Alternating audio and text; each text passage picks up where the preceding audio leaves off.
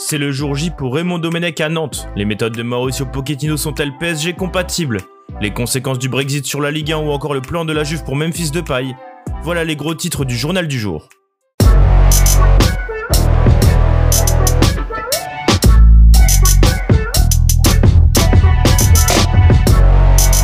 Une nouvelle ère commence pour le FC Nantes. Raymond Domenech va diriger ce mercredi son premier entraînement à la Jaunelière. Le technicien français a une lourde tâche en prévision pour ces 6 prochains mois, à savoir redonner de la confiance aux Nantais, qui restent sur 8 matchs sans victoire consécutifs. Tombés à la 16e place du classement à 3 points des 3 derniers du championnat, les Nantais ont donc besoin d'un électrochoc. Alors qu'un proche du vestiaire explique à l'équipe que l'un des problèmes nantais est le physique, Raymond Domenech, 68 ans, a décidé de réinstaurer deux séances d'entraînement par jour comme ce sera le cas ce mercredi, ou comme ça l'était souvent avec Vaid Alilodzic aux commandes. D'après les premiers échos, les joueurs ne seraient pas réfractaires à l'arrivée de Domenech, ni à ses méthodes de management. En choisissant Mauricio Pochettino, dont l'arrivée devrait être officialisée rapidement, les dirigeants du Paris Saint-Germain ont envoyé un signal très fort aux joueurs parisiens. En effet, d'après l'équipe, le niveau d'implication demandé lors des séances sera particulièrement élevé, mais pour ce groupe qui a de solides habitudes au quotidien, les questions restent les mêmes et les doutes autour de la capacité d'un technicien à poser une méthode éprouvante sont nombreux. Ce jeudi, le Royaume-Uni va vivre son dernier jour dans l'Union Européenne. Dès minuit, le fameux Brexit sera validé et les clubs vont devoir s'habituer aux nouvelles règles en vigueur.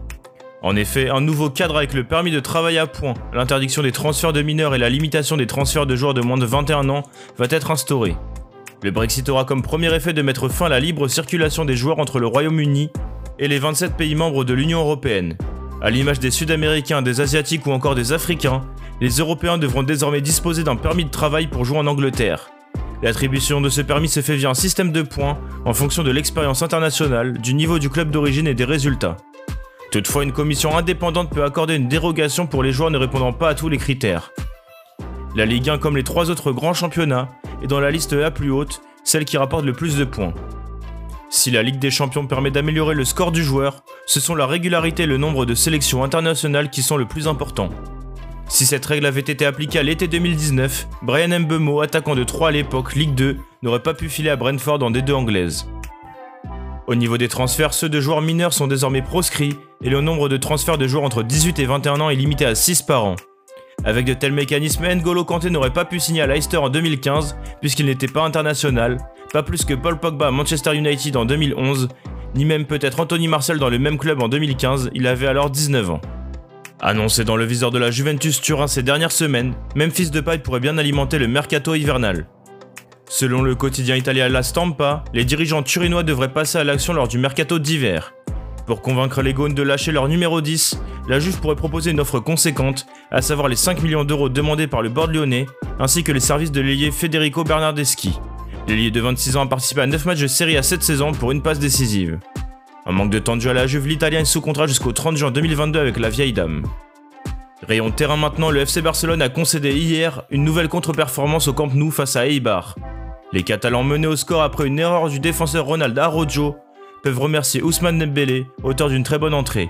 Le champion du monde 2018 a amené le but égalisateur, mais également un peu de folie dans le jeu du Barça. Si son entrée est saluée par les médias espagnols, les prestations d'Antoine Griezmann ou de Martin Braithwaite qui a raté un penalty sont très critiquées, en particulier celle de l'ancien de l'Atlético. Sans Messi blessé et en tribune, le Barça reste en grande difficulté. Pour rappel au classement, les Barcelonais sont 6ème, à 7 points déjà de l'Atlético, qui compte 2 matchs de retard. Enfin, Manchester United peut remercier sa pépite Marcus Rashford. Dans les dernières secondes de la rencontre face à Wolverhampton hier, et qui devait se terminer par un match nul décevant 0-0, l'attaquant anglais a forcé la décision et délivré les siens, à la suite d'une frappe déviée par Saïs à la 93e minute. Avec cette victoire 1-0 et ce 9 match de suite sans défaite en championnat, Manchester United est deuxième avec 30 points. Merci de nous avoir écoutés. N'hésitez pas à partager et à vous abonner pour de nouveaux podcasts. A bientôt sur Made in Foot.